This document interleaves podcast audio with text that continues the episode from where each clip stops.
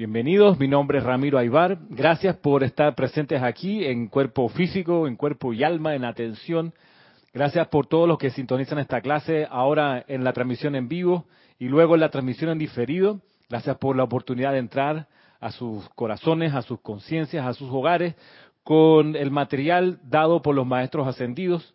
Aquí solamente ese es el contenido que utilizamos los discursos descargados por los seres de luz, estrenándose hoy, por cierto, Roberto en la mesa de transmisión. Está recibiendo todavía las últimas indicaciones para que tenga el control de la mesa desde donde se hace posible las transmisiones aquí. Dice que todo está bien, levantando los dedos pulgares hacia arriba. Así que pueden escribirle al chat en vivo, por supuesto, de Skype. Dice arriba ¿Ya dice Roberto o todavía dice perfecto? Dice Roberto, así que él mismo en persona les contestará en un avance del servicio que está ahorita adquiriendo. Así que cualquier pregunta o comentario que tengan acerca de la clase, pues con mucho amor ahí Roberto les, les atenderá lo que tengan a bien. El día de hoy, comenzando esta segunda semana para nosotros de clases de los maestros ascendidos, el día de hoy he tomado la invitación de algunos de los estudiantes acerca de esta publicación nueva, el Santo Secrístico, esta compilación acerca de la enseñanza del Hijo Unigénito, para ir conociendo ese ser que es, por decirlo redundantemente, nuestra razón de ser aquí. Y como les comentaba la semana pasada, esta compilación nació de la petición que elevamos al Tribunal Kármico en el, en el ocho días de oración de diciembre del año 2017, donde le pedíamos que nos diera la dispensación de conocer la conciencia crística, de alcanzar la conciencia crística, de desarrollarla, para que el Cristo en cada uno de nosotros tomara el control y en la humanidad. Y de esa petición, un mes o dos meses después, empecé a hacer este acopio de enseñanza sobre todo lo que se ha publicado hasta ahora de los discursos de los maestros ascendidos referidos al santo secrístico y temas anexos o temas que se derivan de esto, por ejemplo, la llama triple, por ejemplo, cuerpo mental superior, qué, unidad o qué condiciones hacen similar uno y otro para que vayamos entendiendo a qué se refieren los maestros ascendidos con una enseñanza que es bastante prolífica si uno revisa, gracias Cristian, si uno revisa los discursos de los maestros ascendidos, siempre en algún momento hacen mención del santo secrístico, hacen mención de la llama triple, hacen mención del cuerpo al cuerpo mental superior. Es, es bastante lo que hablan los maestros acerca de eso. Tanto que dio pie para dos volúmenes. La, la semana pasada creo que les vocié los títulos de algunos de los capítulos y, por ejemplo, en el volumen 2 aparece todo lo relativo, por ejemplo, a la asistencia para manifestar el Cristo interno, asistencia que nos dan los maestros ascendidos y los retiros.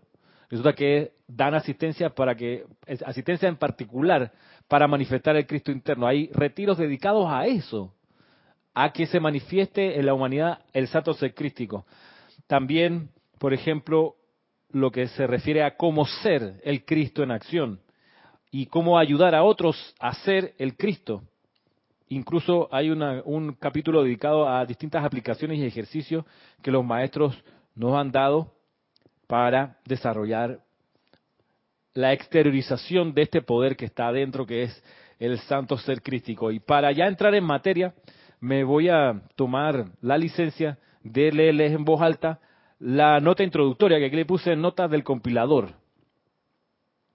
Panamá, enero de 2019. A lo mejor esto sirve un poco de, de abre boca para lo que vayamos a ir conociendo más adelante. Dice aquí, del estudio de la enseñanza de los maestros ascendidos encontramos que ellos han utilizado diferentes maneras para referirse a la conciencia divina que en términos generales llamamos Cristo interno. Unas veces lo nombran como cuerpo mental superior, especialmente la enseñanza dada a través de la actividad yo soy. Más adelante, en el Puente de la Libertad, la llaman santo ser crístico y Cristo interno. Si bien el maestro ascendido será Bey, como buen pontífice que es, usa las tres expresiones anteriormente, anteriores alternadamente. Los amados maestros también utilizan una cuarta expresión, en especial el señor Sanat Kumara, la llama triple de verdad eterna. En cada caso se trata del mismo diamante observado en sus diferentes facetas, con el fin de resaltar alguna de las múltiples dimensiones que componen nuestra verdadera conciencia, la del Cristo interno, la cual hemos venido a desarrollar en nuestro viaje por la tierra. Bien pudiéramos decir que en este peregrinaje, el santo ser crístico utiliza un cuerpo, el cuerpo mental superior, que desde el momento en que es creado por la presencia yo soy desarrolla una conciencia crística, que se proyecta en el mundo de la forma como una llama triple, que es la verdad eterna, que ha de conocer la conciencia externa cuando realiza que dentro suyo habita el Cristo interno, el Hijo unigénito, quien es el único ser del cosmos que puede decir yo soy. Una de las cualidades esenciales de tal llama triple es su insustentabilidad. El término en inglés para esta cualidad es un FET, estoy leyendo literalmente, U-N-F-E-D, un FIT puede ser la, la pronunciación. El término en inglés para esta cualidad es un FIT, que se interpreta como que no necesita alimentarse de nada externo. Insustentabilidad es eso, que no necesita alimentarse de nada externo ni necesita que algo la sostenga, es decir, que no requiere una fuerza inferior a sí para permanecer en los planos de más lenta vibración como el que habitamos aquí, el plano de la forma. Y no requiere de una fuerza inferior porque tiene una inteligencia y voluntad autónomas, independientes del ser externo o forma humana. De ahí que a la proyección del Cristo en el corazón también se le denomina, y así lo hace el amado Jesucristo ascendido, llama y sustenta porque no requiere, la llama insustenta no requiere una fuerza inferior que la sostenga. Es independiente de cualquier fuerza inferior, la llama insustenta. Por eso se llama insustenta. Y llama insustenta también es otra manera de referirse a la llama triple. Los maestros se refieren a ella como la llama triple de verdad eterna. Bueno, sigo leyendo. Es interesante destacar que el corazón físico es el asiento o cáliz de la llama insustenta. Y esta llama es el asiento o cáliz a su vez del santo ser crístico. El corazón es el asiento de la llama insustenta y la llama insustenta es el asiento del santo ser crístico. Así lo expone claramente el maestro ascendido del Moria, dice, comillas, esta llama triple es el cáliz dentro del cual vive el foco del santo ser crístico para cada hombre. Cierre comillas.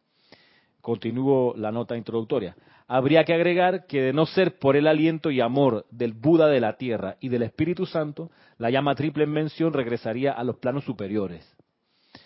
Con todo lo anterior, vale la pena preguntarnos, ¿por qué es necesaria una compilación en que se concentra la enseñanza de los maestros ascendidos acerca del santo ser crístico? La respuesta es sencilla y a la vez estremecedora. Dejemos que la amada Madre María, quien crió un Cristo en su Hijo Jesús y manifestó su propia conciencia crística a cabalidad, nos diga la verdad acerca de este trascendental conocimiento. ¿Vale? ¿Por qué entonces ah? la Madre María es la que Madre María cobijó al Cristo Jesús o al Cristo de Jesús y ella también manifestó su santo ser crístico. Entonces, en la, en la investigación que hice de en los libros de los maestros, en el libro Luz de los Maestros Ascendidos, volumen 2, hay un discurso de la Madre María y ahí da el pie para tener una razón todavía más de peso para conocer qué es lo que los Maestros Ascendidos han explicado acerca del Cristo interno. Y voy a leer cuál es esa razón. Dice aquí la amada Madre María. Observen ahora en todas las limitaciones que la humanidad ha atraído a su alrededor, al tiempo que los individuos estaban utilizando la energía de vida, fueron las calificaciones erradas por los sentimientos las que produjeron las condiciones y resultados limitados. No es culpa de la energía ni de la ley de vida. Se debe a que era menester darle libre albedrío a la humanidad y a través de éste los seres humanos tienen que escoger cómo desean dirigir esta energía. Esta fluye hacia adelante constantemente y la mayoría de ustedes ya deben estar viendo y comprendiendo por qué no han tenido un flujo mayor de esta energía y perfección desde la presencia. Sencillamente se debió a que ustedes no sabían que la presencia estaba allí. La metafísica ha enseñado que Dios, el Cristo, está adentro. Esto es verdad, pero ¿cuánto del Cristo está adentro? Cuando nosotros llegamos a conocer este punto, hicimos la ascensión por ese conocimiento. Es cierto que nosotros teníamos una comprensión previa, pero aún así, aunque la tuviéramos, no habíamos hecho la ascensión. Punto. Termina la Madre María. ¿Y qué, qué es lo que aquí salta a la vista? Y es la pregunta que ella hace y que a, mí me hizo mucho sentido y me, me impulsó todavía más a avanzar con esta compilación que, como les conté, me tomó bastante tiempo hacerla. Y dice, y voy a volver a leer la pregunta, y miren ustedes qué impresionante es lo que ella plantea. Dice, la metafísica ha enseñado que Dios, el Cristo, está adentro. Esto es verdad. Pero, ¿cuánto del Cristo está adentro? ¿Cuánto del Cristo está adentro? Dice, cuando nosotros llegamos a conocer este punto, hicimos la ascensión por ese conocimiento. Imagínate, una de las claves para alcanzar la ascensión es comprender cuánto del Cristo está adentro. Mira tú, cuánto del Cristo está adentro. Cuando llegamos a ese conocimiento, hicimos la ascensión, dice la Madre María. ¿Está encendido el micrófono? Es el micrófono 3. Ajá. Yo creo que ahora con esta compilación yo voy a aprender más. ¿Sabe por qué le digo esto? Porque, eh, digo, uno viene desde pequeño o de pequeña creyendo que el Cristo está afuera. Que, o sea, me, me, dispensa porque no es que quiero decir de ahora con la enseñanza, yo estoy aprendiendo poco a poco ya a reconocer más la verdad en toda, eh, en toda la enseñanza. Lo que quiero decir es que quizás eh, la humanidad no ha encontrado o no ha visto todavía que ese Cristo está adentro y todavía lo están esperando es afuera. Entonces, por esa razón es que se les hace difícil aceptar y comprender al Cristo en acción. y el que el Cristo está adentro, no afuera, ni más, más arriba de todo tantas cosas, porque así es que se mira y por eso yo también digo, doy gracias Padre porque estoy aprendiendo a reconocerlo más que está adentro. Y, y nos va a tocar en las clases que vienen cuánto del Cristo está adentro, mucho o poco, qué dimensiones. Sabemos que, está, que es la llama triple, que es el, foco del Cristo. Vamos a ver, vamos a entender qué significa que sea el foco. Vamos a ver si, si, encontramos algo más que solo la llama triple allí. Y con, eso en conciencia, yo quiero ir avanzando y mirar ya de salida los primeros, los primeros extractos de esta compilación. Ya entrando al libro, en la página 1, cada uno de estos capítulos Mm, resulta que era tanto el material que había ideas y pensamientos de los maestros y discursos de ellos y extractos que, que no, no, no sabía dónde ponerlos, pero eran importantes. Entonces, usé el recurso en cada capítulo de, como introducción al capítulo, poner un extracto, una, como una cita muy puntual de cada de alguno de los maestros. Y en este que es el primer capítulo y que dice por título este capítulo quién es el Cristo interno, vamos a comprender quién es el Cristo interno para para estar claritos de quién estamos hablando en todo este primer capítulo. Este primer capítulo comienza con esta cita del señor Gautama, dice recordando su vida, dice, tomado del puente de la libertad, Gautama Maitreya, dice, al mismo tiempo comencé a sentir la presión desde mi santo ser crístico interno su deseo de que yo realizara mi plan divino y razón de ser. Hice entonces mi primera renuncia, la del nombre y trono de mi Padre, así como la seguridad del poder temporal. Con eso, con ese pensamiento del señor Gautama comienza este capítulo. Y entonces nos da luces para reconocer que cuando hemos sentido el impulso de adentro de realizar el plan divino, ese es el Cristo interno. Ese es el Cristo interno tocando la puerta, tú, tú, tú, tú, de adentro, diciéndote, mira, hay un plan divino y tú tienes una razón de ser. Cuando eso nace en nuestros corazones, ese es el Cristo interno comenzando o continuando su intento por salir a la superficie, por salir al plano de la forma. ¿Vale? Primera consideración importante. Cuando tú sientes el soplo de que viniste y que estás deseando hacer tu plan divino, ese es el Cristo. Vamos a, vamos a mirarlo así por este momento. iremos profundizando la comprensión. Y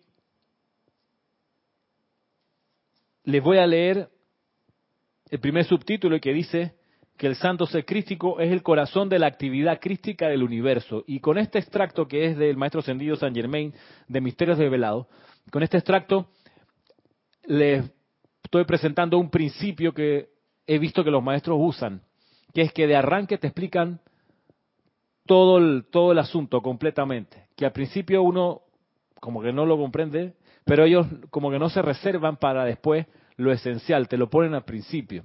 Eso lo vimos, recuerdan cuando hablábamos acerca de, del templo de la misericordia de la amada Guanyin, que decíamos que al iniciado, al novicio, al que entra al retiro, se le da la disciplina de hacer silencio y de hacer las tareas mundanas en silencio, y que ahí se cultiva la misericordia. En silencio y también en, en donaire, en esa prestancia, esa elegancia de ejecución de todo. Pero esa misma iniciación o esa misma disciplina, nos dicen ahí en la descripción del templo de la misericordia, esa misma disciplina recorre todo el sendero de la presencia misericordiosa hasta el mismo seno del señor Gautama, que fue jerarca del séptimo rayo en su momento, que manifestó el corazón de la misericordia. Es decir, lo que se le enseña al, al que comienza es una disciplina que lo va a acompañar todo el sendero y se va a ir profundizando y es la, y es la cúspide de la máxima realización de ese empeño. En este caso, el silencio. En el caso del retiro de la, de la ascensión del Luxor, la disciplina que se le da al que comienza. En la primera iniciación es disolver la rebelión.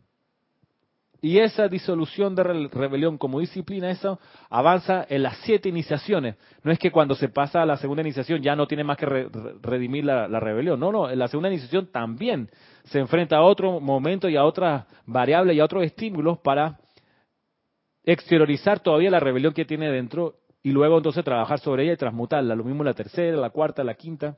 Por ejemplo, la quinta iniciación, donde al, al, iniciado se le entregan las, los instrumentos para ser sacerdote, se le da la corona, se le da el cetro, la capa, el anillo de poder, se le inviste y se le viste con la, la herramienta del sacerdocio, ahí también puede haber rebelión, porque la persona puede decir que yo no necesito nada de eso para oficiar. Yo no necesito ni corona, ni anillo, ni cetro para invocar. Así que no me pongan nada de eso, porque yo vine desnudo al mundo, al mundo y desnudo puedo funcionar. Y te encuentras con que la quinta iniciación tienes que incluso transmutar esa rebelión. De que no, yo solito, yo solito. Te dicen, no, papá.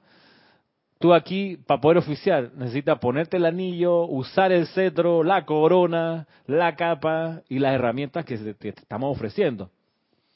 Entonces, si la persona, el iniciado, no disuelve la rebelión a vestirse con esos andamiajes, no pasa la quinta iniciación. Tiene que disolver la rebelión de dejarse consagrar con los artículos del sacerdote. Y cuando ya está encariñado con eso y hace bien sus ceremoniales y usa los elementos, las herramientas, las cuestiones que le ofrecieron y está oficiando en el altar y usa el alillo y la capa y toda la cosa del sacerdote, llega un momento que le dice, mira, chévere, lograste el máximo aquí, pero ahora te toca despojarte de todo eso y ya el cariño que tienes en la llama, mi amor, tienes que probarlo afuera en el mundo.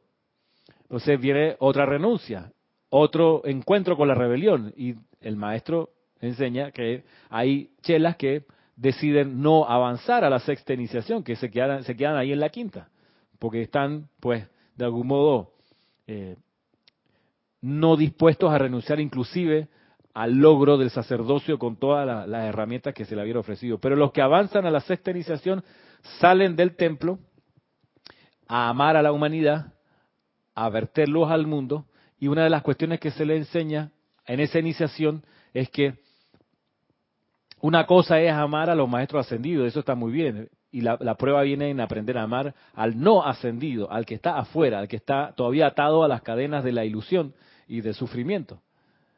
Entonces, para llegarle a él, tienes que ir despojado de todo lo que pueda desatar el tigre durmiente. Porque si tú te llegas a alguien que está atado, está atemorizado, triste, con las vestimentas del sacerdote, te va a hacer la cruz y va a salir huyendo.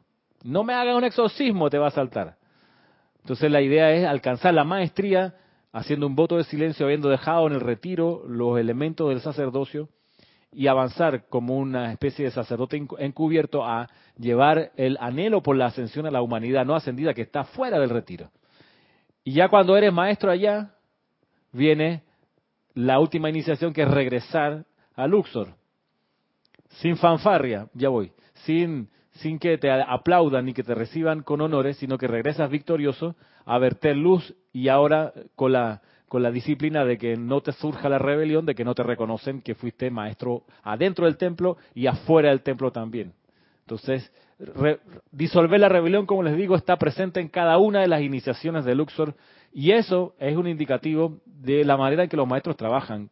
Te dan al, de entrada un, un, un elemento para tu cultivo que va a estar presente todo el sendero. No te van a inventar cosas nuevas van a estar profundizando sobre aquello. Las personas que me conocen saben que, por ejemplo, yo tengo un solo discurso y no lo cambio cuando no hay buenas razones para, para decirlo, para hacer el cambio. Y, nada, el que no me conoce, pues piensa, puede pensar de otra manera. Pero tú ibas a decir algo. Mi pregunta es que entonces en el quinto rayo es cuando, después que se, eh, los maestros te han develado y te han dado todos los instrumentos para un ceremonial. Y eh, no se ha resuelto esa rebelión en, en sí, porque eso siempre está como un poco oculto. Entonces, viene esa situación. Entonces, si sales afuera, ¿cómo vas a hacer eso? Entonces, ahí es donde yo comprendo por qué en, el sexto rayo te quitan toda la... Claro. Lo, lo, ¿Cómo se dice? Toda la capa y todos los instrumentos que se te han dado hasta que uno no pueda resolver realmente esa rebelión.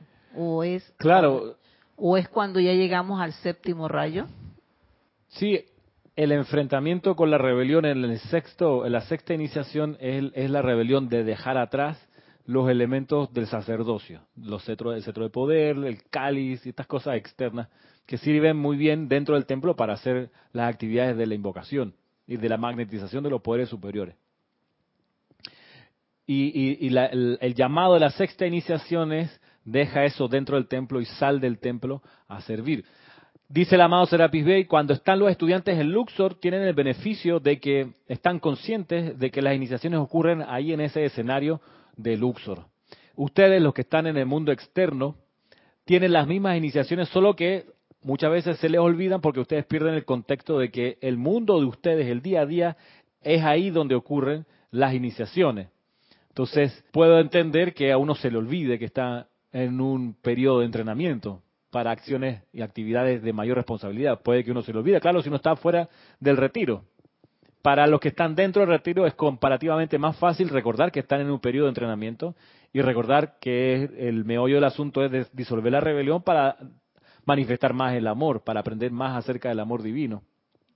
Entonces, volviendo acá a la idea que les quiero plantear, este principio que tienen los maestros, que, es como una regla pareciera presente en su, manera de enseñar, el principio siguiente, de que en, un, de que en el inicio de, estudio de algo y de la profundización de un aspecto de la ley, en el inicio te dan la esencia y luego se empieza a profundizar esa esencia, pero no te la cambian. La esencia te la dan en la primera jugada. Y vamos a ver de qué se trata esa esencia acerca de nuestra indagación, nuestra comprensión del santo ser crístico. Y la esencia es la siguiente tomado de Misterios Develados, en este subtítulo que dice que el santo ser crístico es el corazón de la actividad crística del universo. Miren qué frase más, más abarcadora. Vamos a ver qué dice el maestro. Dice, la devoción del Inca, el Inca era el monarca del reino incaico en miles de años atrás en Sudamérica. Misterios develados el maestro ascendido San Germain. Dice, la devoción del Inca por su fuente era muy grande, ya que él sabía y conscientemente reconocía el poder del gran sol central. Este verdadero entendimiento se le daba al pueblo inca y ellos en todo lo referente al gran sol central utilizaban el sol como símbolo de la deidad. Ellos tenían un verdadero entendimiento interno y reconocían la plenitud del poder que emanaba de este gran sol central, el cual hoy en día denominamos el Cristo, ya que es el corazón de la actividad crística en el universo.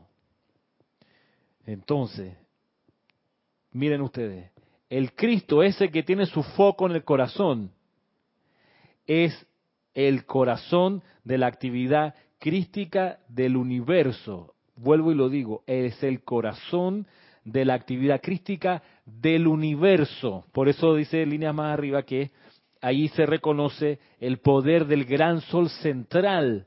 Ese foco que cada uno de nosotros tenemos en el corazón, esa chispa divina, es el concentrado del poder del gran sol central.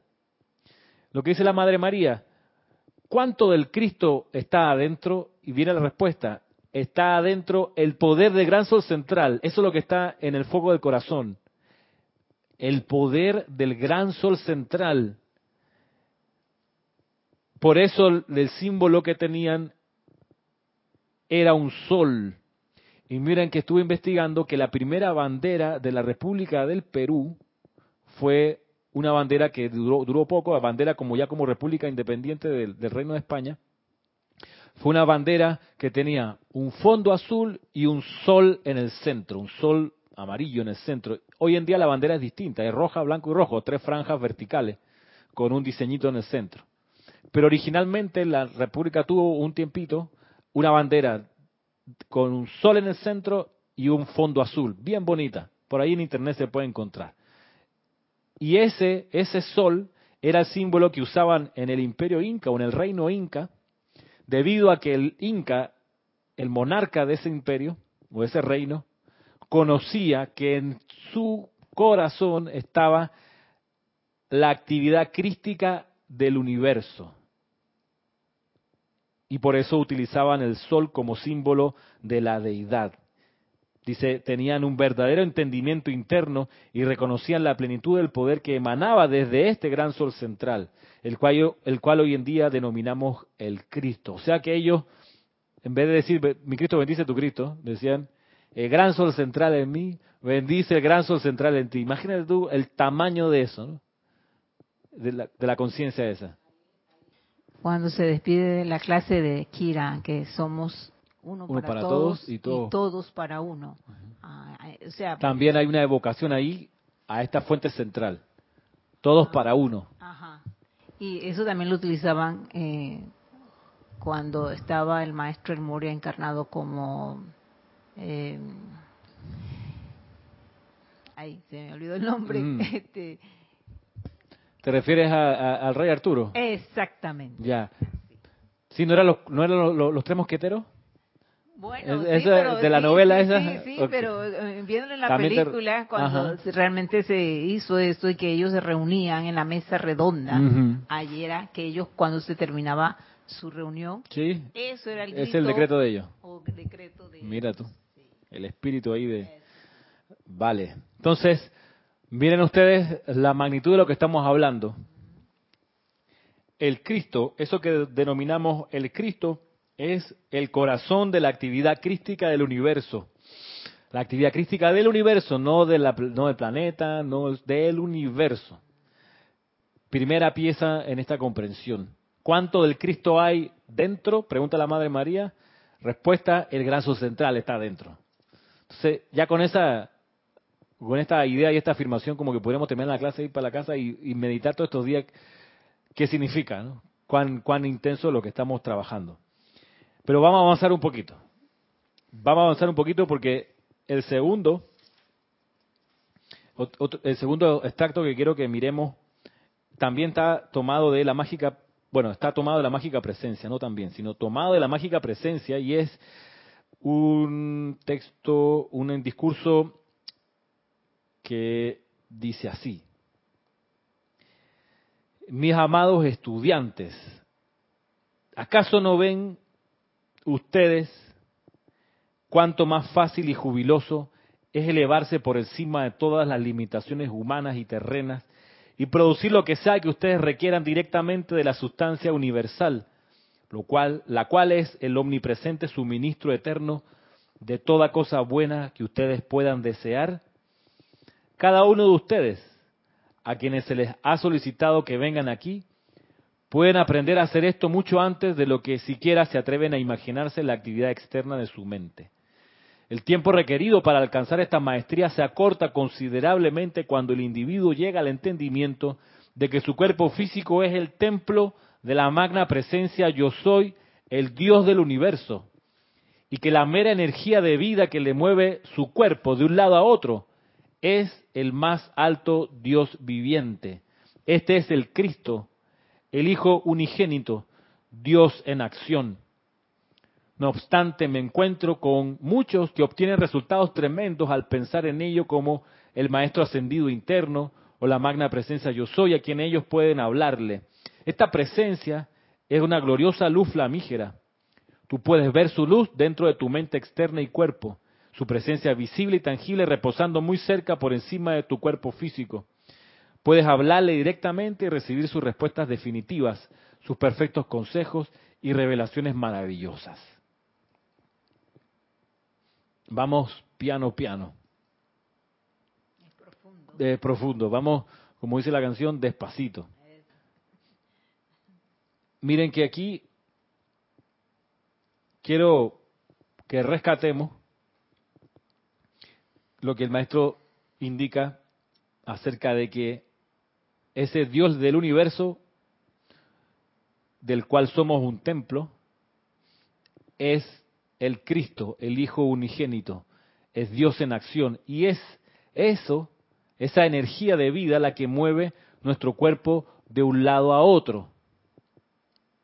Cuando nos movemos de un lado a otro, la energía que utilizamos es la energía de vida del Dios del universo el Cristo que está dentro de nosotros.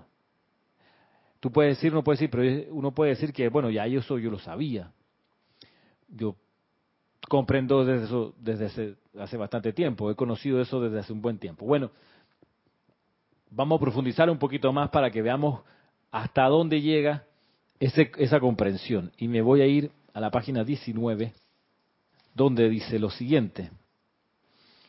Permiso, Ramiro. Lo que sabe que quiero comentarle así, esto es para mí como cuando uno le pide al arcángel Gabriel que te traiga la remembranza de ese plan divino, de eso que has venido a hacer aquí en la tierra y cómo eh, vas conociendo el Cristo interno y esto me parece una maravilla. ¿Por qué razón? Porque estos libros han llegado en estos justos momentos en que estamos todavía con la llama de de, la verdad. de la verdad y de la ascensión también, porque el arcángel Gabriel está, uno porque está con la Madre María en, el, quinto rayo, y la otra es que está en el cuarto rayo como arcángel también de la llama de la ascensión.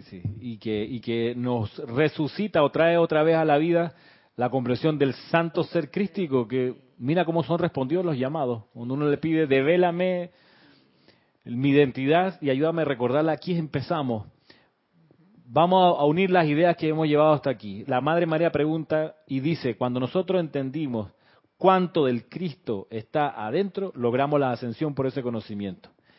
Tenemos luego que nos dice que el Inca reconocía dentro de sí al Cristo como el corazón de la actividad crística del universo, el gran sol central. Luego nos dice este otro extracto que es ese ser dentro el que vierte vida que hace que nuestro cuerpo se mueva de un lado a otro. ¿Sí? No solo que nos hace despertar a que tenemos un, plan y una razón de ser, sino que también nos mueve de un lado a otro. Y es en esa línea que el maestro ascendido Saint Germain dice lo siguiente. Señores, por favor, sientan hoy su cuerpo mental superior. Ya dijimos, es el cuerpo que usa el santo ser crístico. Está fundido al santo ser crístico, que es uno con el santo ser crístico. Dice, dice el maestro ascendido Saint Germain. Señores, por favor, sientan hoy su cuerpo mental superior, quien le suministra la energía a su cuerpo, quien opera todos y cada uno de los órganos de su cuerpo. Yo no sabía esto, yo no recordaba esto. que el Cristo es el que opera todos y cada uno de los órganos del cuerpo. Opera todos y cada uno de los órganos del cuerpo. Eh, por eso en los decretos de sanación hay unos decretos que hablan, cárgala, cárgala esa energía en cada uno de mis riñones, mi estómago. Y yo me quedo sorprendida y digo, pero ¿cómo? Bueno, pero ahora que está diciendo esto, ya lo traigo a la colación de que es así, porque se está manifestando en cada cuerpo siempre y cuando tú lo estás solicitando. Y cuando vemos videos donde muestran, por ejemplo, cómo las células parecen tener inteligencia y sanan cuando hay alguna enfermedad o algún desajuste, esa inteligencia es el santo ser crístico actuando porque es él el que opera todos y cada uno de los órganos de nuestro cuerpo. Dime, Roberto. Tienes también, ya está eh, abierto acá, exacto. Sí. Eh, desde la cabina. Eh, es el santo ser crístico a través de la inmortal y victoriosa llama triple y más específicamente en, a través de la llama dorada de la inteligencia directriz que para mí, humilde entender, es que opera esos órganos. Ok. Vale. De esa inteligencia que radica de esa llama dorada. Ajá. Ok, gracias Roberto. Tú leíste ya la compilación, ya te pillé. No, pero vamos a, vamos a ir. Y otra cosa que siempre decía el amado Maestro Ascendido Jesús, yo soy la resurrección y la vida cuando él quería ayudar en cuanto a la salud de un miembro del cuerpo. De perfección cerraba, Sí, entonces yo digo, uy, que... Claro. ¿Qué es lo que hace el Cristo? Como es el que vierte vida para mover los órganos, él dice, yo soy la resurrección y la vida de la energía en esos órganos para restablecer la salud. ¿Qué cosa? En mi entender y comprensión, no sé si será así o no, en ese momento me imagino que el Maestro Jesús llamaba e invocaba la fusión de la llama para que para, para crear la llama verde se fusiona la llama dorada con la azul dorada con la azul y invocaba esa llama verde en, en, cada ser humano que la reconocía y llamaba a, a resucitar la verdad y la vida en esa persona y la sanación, que es la verdad y la vida. Entonces, digo yo como que le infundía una energía adicional y esa persona se sanaba, ¿no? Pienso yo. Sí. como un reconocimiento de la divinidad, ¿no? Claro, más que traer energía adicional, usaba la energía que ya estaba y la resucitaba, como que le, le, daba una esencia adicional, un como impulso. Un impulso. Exacto. A ver, entonces, aquí retomando lo que dice el maestro, dice, por favor sientan hoy su cuerpo mental superior, quien le suministra la energía a su cuerpo, quien opera todos y cada uno de sus órganos. No es cierto que ustedes no piensan en ello a menos que algo se desordene. Ustedes sencillamente lo aceptan y el cuerpo mental superior de hecho opera todos los órganos en su cuerpo. Claro está, si ustedes fueran lo suficientemente armoniosos, todos los, todos los órganos trabajarían a la perfección. Solo piensen en ello. Si todas las condiciones, todos los órganos de su cuerpo actuaran normalmente, ustedes nunca tendrían un apetito anormal. Piensen en eso. Esa hambre desaforada que a veces les da, pues eso podría parecerles natural. Puede que se haya ejercitado, puede que se hayan ejercitado vigorosamente. Pero señores, permítanme asegurarles, esto es más que el grito de la estructura atómica de su cuerpo a causa del hábito. El día que encontré mi experiencia de hace tiempo, claro está, ha pasado mucho tiempo desde la última vez que comí y mucho antes de mi ascensión, a menudo le decía a mis asociados, comillas, alguien, hay alguien que alguna vez me haya visto comer. Y dice el maestro, yo, yo no les recomendaría a ustedes que dejaran de comer pero gobernar o controlar los apetitos anormales es algo aconsejable. El día que invoquen a la mayor armonía, poder y acción de su propia presencia, para que gobierne su cuerpo físico, entonces estos deseos anormales se disolverán y, desaparecerán. Bien, dime Roberto. Tenemos una pregunta de un hermano que se llama Juan Manuel Medina Hilera, Hilera que está conectado en la plataforma de YouTube, nos dice, bendiciones a todos. Igualmente, Juan. Una pregunta, Ramiro. ¿El Cristo se reviste de la llama trina para actuar? Mira, aprovecho para, para ayudarte un poco con, con la expresión en verdad es llama triple, no, no trina. Trina no es la, la, traducción más, más cercana al original del inglés, es triple. Eh, si te sirve de criterio, trina, si bien hace referencia al número 3, también hace referencia al verbo trinar de los pájaros que trinan. Así que para ser más cercano a la traducción y al, impulso de la enseñanza, eh, hablamos bien de la llama triple. Entonces, habiendo hecho esa, esa sencilla aclaración, léeme por favor el contenido de, y gracias por tu, por tu pregunta. Muy, muy agradecido por eso. Que léeme otra vez, por favor. Repito. Ajá. Pregunta, Ramiro. ¿El Cristo se reviste de la llama trina para actuar? Ajá, mira, ¿Se reviste de la llama triple? No, no se reviste. El Cristo es la llama triple, pero no está todo en la llama triple. Te lo, te lo explico con un ejemplo que usábamos hace un tiempo. El cajero automático de un banco es el banco allí, pero no es todo el banco. Cajero, los cajeros automáticos, donde uno mete la tarjeta para sacar algo de dinero, tiene una cierta cantidad de dinero. Acá en Panamá, no sé, dónde, sé dónde escribes tú, pero acá en Panamá se usa la moneda, el balboa y el billete, el dólar norteamericano. Y los cajeros automáticos expiden acá dólares norteamericanos. Y solo dispensan la cantidad que uno le pide y llega un momento que esa cantidad se les acaba en la reserva que tiene ese cajero, ese aparato, esa máquina dispensadora. Tiene ciertos, ciertos miles de, dólares, no sé cuánto es la... Puedo, puedo pensar que son como... ¿Cuánto? Digo. Hay un límite, no sé si son seis mil o diez mil dólares. ¿Tú sabes cuánto? Cinco mil. Cinco mil puede que tengan en esa reserva. El banco tiene millones de dólares en sus cuentas. Pero entonces el cajero automático es es el banco, pero no es todo el banco. La llama triple en el corazón es el Cristo, pero no es todo el Cristo.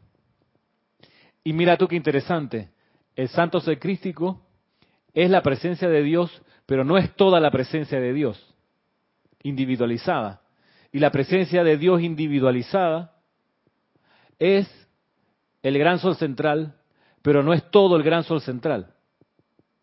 Entonces estamos hablando aquí de un esquema de radiación graduada, desde los planos superiores más sutiles de altísima vibración, hacia abajo hay un descenso en la vibración de la energía, hasta que llega al punto focal aquí en el corazón que conocemos como la llama triple. Por eso el Inca dice, reconocía que la llama triple estaba todo el gran, estaba el, como dice, es el corazón del, es el corazón de la actividad crística en el universo. Y eso, el calificativo de actividad crística, lo de crístico, es sinónimo, y te adelanto para futuras clases, eh, que vamos a ir profundizando esto, ¿qué es crístico? ¿Qué significa ese adjetivo de que algo sea crístico? Es que es algo que se refiere a la actividad de, vamos a ponerlo así preliminarmente, a la actividad de la mensajería un mensajero es un ser crístico, porque transporta una sustancia de un lugar a otro. Esa es una actividad crística. El, movimiento de llevar lo que sea, amor, iluminación, es una actividad crística. Por ejemplo, en Panamá hay muchos, muchas empresitas que, que hacen el servicio de mensajería, de diligencias, de llevar por ejemplo, de una de un Domino's Pizza, llevarle la pizza calentita al cliente que la está comprando y que no ha ido al Domino's Pizza, a la sucursal, a pedir su pizza. Entonces, la pizzería recibe la solicitud por teléfono o por internet y le despacha, cobra y le despacha al mensajero, al motorizado que va a recorrer la ciudad y le lleva la pizza al cliente. Ese servicio es un servicio crístico. El santo ser crístico hace eso en lo interno. Él trae desde los, desde, desde los poderes superiores a él la esencia que se requiere acá abajo. Y ya vamos a ir viendo cómo es ese mecanismo. Aquí algo, algo de esto señala el amado Saint Germain, cuando dice, si estuviésemos en orden y en armonía, el Cristo no tendría problema en dirigir todos los órganos, pero cuando hay un desorden, pues ahí nos damos cuenta, ups, algo, algo falla. Y es porque cuando hay un desorden, el Cristo se retira, porque el Cristo para operar, y esta es una de las premisas, para actuar el Cristo necesita armonía en los sentimientos. Cuando no hay armonía en los sentimientos, el santo secrítico se, se retira y dice que se queda en un lugar entre el cuerpo físico y la presencia yo soy, a la espera de que se restablezca la armonía. Por eso cuando alguien está en, en inarmonía, no hay, no hay cómo hablarle, porque la persona no entiende. Entonces uno tiene que esperar que la persona se aquiete para poder entrar y decir, ayudar, irradiar, conversar. si la persona está fuera de sí, está en un ataque de llanto o un ataque de enojo, tú no puedes, ¿qué te, va, a llegar un chacletazo? Si te metes ahí. Por eso si, si va, volvemos a la escena del, del, mensajero que lleva la pizza, desde Domino's Pizza hasta el departamento del cliente, y eso pasa así, si el, si el, si el, si el mensajero toca el timbre y lo que se oye desde adentro es que vuela un zapatazo hasta la puerta y un grito de atrás, ¡ah, no, el, el pisero, el mensajero se va, se, se regresa o espera, no sea que hay una trifulca dentro de la casa, ¿no? Entonces están peleando, se escuchan los gritos atrás, los golpes. El de la pizza dice, no, no puedo, no puedo despachar aquí, tengo que esperar que se calme aquí la turbamulta. Entonces, se necesita para que el Cristo opere y traiga la esencia de vida, la luz que Él transporta, se necesita la armonía en el mundo emocional. No sé si te contesté. De nuevo, gracias por tu pregunta y lo iremos profundizando en las clases que vienen. Dime, Roberto. Tengo una pregunta de Valentina de la Vega. Hey, Valentina, hola. Bendiciones, Ramiro, y a todos. Igualmente. A ver si los he entendido bien.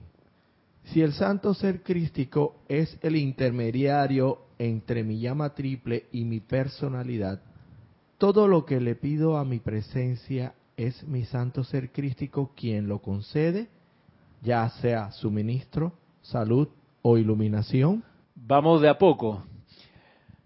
El santo ser crístico es el intermediario en tu presencia de Dios individualizada y la llama triple. La llama triple es el intermediario entre tu santo ser crístico y la personalidad. Si vamos de afuera hacia adentro, tenemos Personalidad, llama triple, santo ser crístico, presencia yo soy. De modo que habría que ajustar la primera parte de tu, de tu comprensión. Lo segundo es que lo que dispensa el santo ser crístico es la respuesta que da la presencia yo soy. Cuando, y ahí está una de las preguntas clave, cuando hay un llamado por necesidad desde el plano de la forma. La pregunta es, ¿quién hace el llamado? La pregunta es, ¿quién hace el llamado? Y el llamado lo hace la conciencia externa, que habría que distinguirla de la personalidad, porque la personalidad es la sombra de la conciencia externa. La conciencia externa puede tener luz y sombra. Cuando es la sombra, es la personalidad espero que en las clases que vienen podamos ir dilucidando esto, estos elementos que son, son importantes para saber qué es, cómo, cómo actúa y cómo opera este mecanismo. Quiero, ya para ir terminando, profundizar acerca del poder que tiene el Santo Ser Crístico a través de su actividad en el cuerpo, un poco en línea con lo que decíamos hace unos minutos atrás, de que La llama insustenta se llama así o se le califica como insustenta porque no depende de un poder inferior a ella para ser sostenida. La llama insustenta es independiente. Su energía la recibe de arriba, no la recibe de abajo. ¿Sí? No la recibe de abajo. O sea, no hay, no hay energía de abajo que la sostenga. No, solo energía de arriba. Ahora, uno puede contribuir trayendo energía de arriba para sostener la llama y sustenta. Y esa energía que uno puede traer de arriba es la gratitud. La gratitud divina, que si tú la sientes y se la vuelcas la llama, la mantienes aquí. De, de, ti para la llama, al micrófono. La gratitud. Por eso uno entiende, por ejemplo, que se habla de que haya maestros ascendidos que sostenían, que antes de ser ascendidos eran libres en Dios. ¿Qué quiere decir? Que eran capaces de sostener la vida en un cuerpo por cientos de años. Y, y tú dices, pero ¿cómo? Entonces la respuesta es que, claro, la llama triple no se retiraba de esos templos físicos, de esos cuerpos, no se retiraba porque habían comprendido la manera de mantenerla acá. Y una de las maneras es volcándole gratitud y adoración a esa llama en el corazón. Entonces, esa es la, la, la energía o la gasolina superior que sostiene la actividad de la llama en un plano inferior, como el que estamos aquí, que el plano de la forma. La llama triple no es natural de este lugar, es natural de los planos superiores donde está el fuego sagrado. Lo natural de estos planos inferiores son los otros elementos, tierra, agua, aire, tierra, agua y aire.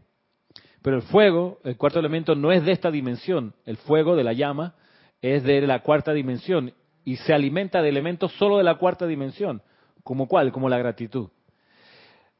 Pero ya, ya iremos viendo el mecanismo de eso. Ahora, para avanzar, como les decía, un poquito más acerca de la comprensión de cuán insustenta esta llama, de cuán poco depende de lo externo e inferior, es que también esta llama es la única autoridad sobre el ser externo y esto se va a ver clarito en lo siguiente del gran director divino. Dice así, mis amados, les ruego que ni por un momento acepten que existe tal cosa como la muerte en el universo. Nunca ha existido y nunca existirá. Lo que aparenta ser la muerte no es más que el cambio de forma. Cuando se descarta el cuerpo físico, la energía que les entra por la coronilla de la cabeza y se ancla dentro del corazón sencillamente se desconecta y se retira al cuerpo mental superior del individuo que es razonablemente constructivo.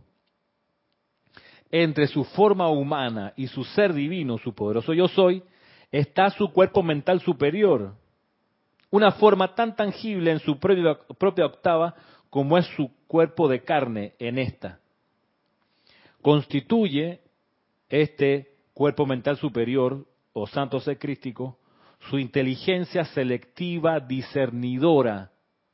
Lo que decía Roberto, la inteligencia selectiva, o sea, que selecciona y discierne lo importante, lo menos importante, lo urgente lo no urgente, en fin. Este santo ser crístico o cuerpo mental superior conoce la perfección que la presencia es, y conoce la imperfección que ustedes han atraído alrededor suyo, pero no la acepta en su mundo. Mira tú, conoce la perfección y conoce la imperfección. De manera que cuando uno, en pos de lograr la maestría, busca conocer la imperfección, es un impulso del santo ser crístico. Y cómo uno sabe que está desarrollando maestría al contemplar la imperfección, ¿se acuerdan de la semana pasada? ¿Cómo tú sabes que contemplando la imperfección, eres maestro sobre ella. Porque hay que lograr esa maestría tarde o temprano. Esta, esa es una de las funciones de esta escuela. Ser maestro sobre la energía. Es muy chévere ser maestro de la energía cuando es armoniosa, feliz. Fantástico. Es muy chévere amar a los maestros. Aprende a amar al ser humano, al no ascendido. Ahí está la maestría. Entonces, ¿cómo tú sabes que estás desarrollando esa maestría cuando contemplas la imperfección? ¿Se acuerdan? A ver, ¿alguno? Yo la detectaría porque estoy manifestando, expresando un sentimiento de, de, en ese momento de odio, de, Ajá. de odio, ¿qué más decía? De depresión y de rebeldía, creo que es. Resentimiento. Resentimiento. Ahí la detecto. Pero entonces lo que procede ahí es invocar a la llama de la verdad para que se manifieste la verdad en esa situación. Exacto. Y cuando también ves a un hermano, eh, digo, bueno, por decirlo, un hermano de que está, bueno, no es la enseñanza, pero está afuera. Por ejemplo, cuando tú ves un, un. Indigente. Indigente, sí, gracias. Un indigente. O también ves enfermedad en otra, en otro hermano, otra persona. Entonces ahí es donde uno invoca la perfección, invoca y trata de mirar no el- la situación que estás eh, viendo en ese momento como algo grave, como algo esto, ni asustarte, sino más bien invocar la perfección, la verdad en esa situación. Cuando esto yo creo que ocurre en nosotros que eh, uno Hay un siente, grado de maestría allí. ¿Cómo? No, yo Sí. digo, wow, y poco a poco mira que se te va a dar enseguida esa situación. Quizás no enseguida, pero sí la vas a ver pronto. Re- reformulando lo que ustedes muy bien han dicho, cuando se contempla la imperfección, que es una actividad del Cristo, vuelvo y repito, dice que el santo ser crístico o el cuerpo mental superior conoce la imperfección del plano de la forma y la perfección de la presencia de Dios. Pero al contemplar la imperfección, uno sabe que es el Cristo actuando si al contemplarla no se agita dentro del mundo emocional ni odio, resentimiento, ni depresión, ni ninguna cualidad discordante. Si tú contemplas la imperfección y te produce depresión, te pones triste, al contemplar la imperfección no estás siendo maestro sobre eso. O eh, eh, expresas lástima. O te da lástima, o te da rabia, o te vuelves eh, resentido, rebelde. Si todo eso ocurre es que no eres maestro sobre aquello. La gracia es que eso se te va a presentar tantas veces como sea necesario hasta que logres ser maestro sobre eso. Hasta que al contemplar la imperfección no te, ga- no te den ganas de meterle un trompón. O no te den ganas de tirarte el puente de la América. Y no te den ganas de sufrir ahí en una piedra sentado porque qué terrible es mi vida. No, ya contemplaste la imperfección y eres maestro sobre ella cuando ninguno de estos sentimientos se agitan en ti y das incluso el paso que te permite la llama de invocar la verdad y la perfección sobre esa situación o dentro de esa situación para sacarla a la luz. Entonces, ahí estamos hablando de maestría y eso lo hace el santo ser crístico que, dice acá, conoce la perfección de la presencia y conoce la imperfección que ustedes han atraído alrededor suyo, pero no la acepta en su propio mundo.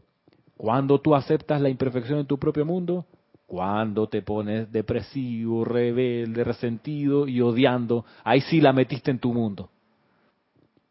Entonces, de ahí que la maestría, vuelvo y repito, es a pesar de las turbulencias mantenerte bollante. Mira que no es indiferente, no es frío, no es robótico, es maestro sobre eso. Te dan la peor noticia del universo y no te desbarata. Porque tú dices, espérate, aquí la maestría es primero, la armonía es primero. Negociemos cualquier cosa, menos la armonía. La armonía no voy a claudicar con respecto a eso. Y puedo, puedo creer y pensar que, visto desde fuera, el maestro sobre la situación pareciera ser como que indiferente, como que no se agita, como que no se, no se ofusca. Pero como es maestro, resulta que entendió que la armonía es su natural protección y es la manera natural de su ser, de modo que sobre tal actúa. Miren que eso se ve en cualquier disciplina. Un médico, tú no quieres un médico cuando tiene un paciente enfrente, tú no lo quieres que le dé odio ver la enfermedad, tú no. No, tú no quieres que el tipo se ponga a llorar de, depresión cuando ve un enfermo, no. Una persona que llega después de un accidente automovilístico lleno de tubos y con una pierna así colgando, tú no quieres a un médico que se ponga rebelde cuando vea al tipo pasar en camilla por urgencia. Tú no quieres un médico así, tú quieres un médico que tenga control sobre la situación, sereno, esté atento a los detalles para poder funcionar correctamente y resolver el problema. Es como, es como, eh, como de, sentido común. La seguridad de la maestría es vital para todo el andar. Y eso es algo que se aprende acá en la enseñanza de los maestros ascendidos, a que cuando venga una situación una tormenta, un maremoto, un terremoto emocional, una crisis nacional, un problema familiar, lo que sea que llegue a las costas de tu conciencia, enfrentarlo con maestría. ¿Cómo tú lo sabes que lo, cómo tú sabes que lo estás enfrentando con maestría? De nuevo, porque dentro de ti no, no se agita el odio, el resentimiento, la rebelión ni la depresión, sino que en vez de eso invocas la manifestación de la verdad. Y eso eh, nos, nos, lleva a entender que para ser maestros de las situaciones hay que ser positivo, es decir, impulsar energía hacia adelante y no claudicar en la armonía, que la armonía no penetre tu aura. Y si hay que en algún momento decirle a la energía con firmeza, fuera de aquí, hay que hacerlo. Si hay que desenmascarar la energía discordante y decirle eso no es verdad, hay que hacerlo. Y hay que hacerlo de manera positiva. Eso no es verdad. Tú no tienes poder. Fuera de aquí. Disuélvete por la luz. Yo soy la resurrección y la vida de perfección en esta situación. De manera positiva. El, puede que el espectador diga, uy, ¿qué le pasó a esa persona? Mira, lo, se puso a gritar. Es que no es cosa de eso. Porque el grito es descontrol. El maestro sobre la situación comanda la energía con serenidad y propiedad, con firmeza. Y eso es parte de las actividades del santo ser crístico, que vuelvo y repito leyendo de nuevo ya para ir terminando al gran director divino donde dice, entre su forma humana y su ser divino, su poderoso yo soy, está su cuerpo mental superior, una forma tan tangible en su propia octava como su cuerpo de carne lo es en esta. Constituye su inteligencia selectiva, discernidora, que actúa con el poder de la presencia.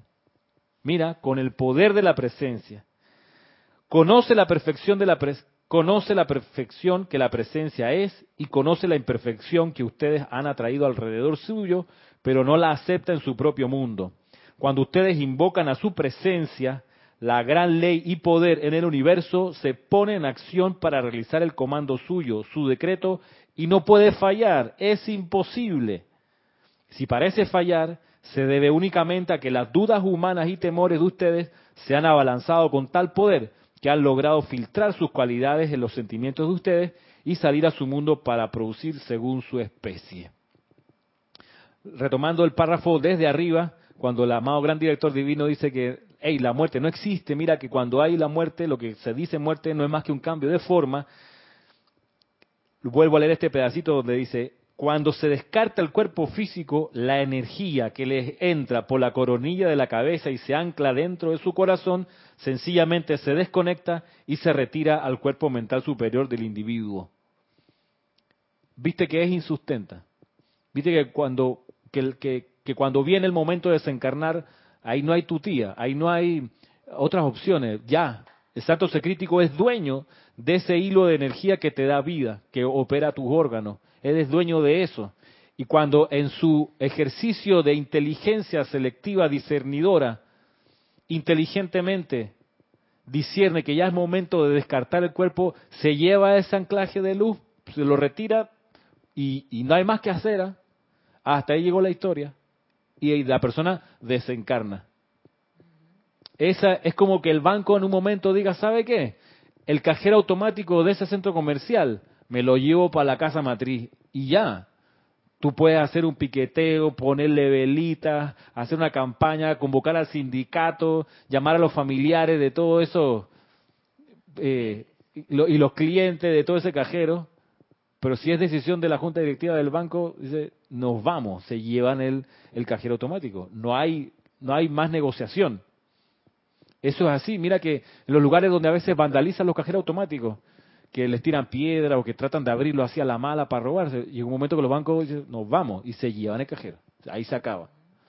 Entonces eso es, eso es patrimonio y eso es potestad de la inteligencia superior. Por eso, cuando ya la encarnación va a llegar a su final, es el santo ser crítico el que controla el retiro de ese foco de su luz que está pulsando en ese corazón. Ahora, como ya les adelanté, hay una manera de producir una permanencia mayor en el tiempo de un ser encarnado que es, por de pronto, verterle amor y adoración, gratitud a esa llama del corazón. Una y otra vez, una y otra vez. Porque esa es una esencia de los planos superiores, la gratitud. Y eso es lo que te, te puede mantener más tiempo acá en la encarnación. Mira tú. Eh, Mira tú. Así que, ¿qué, qué me dice Roberto?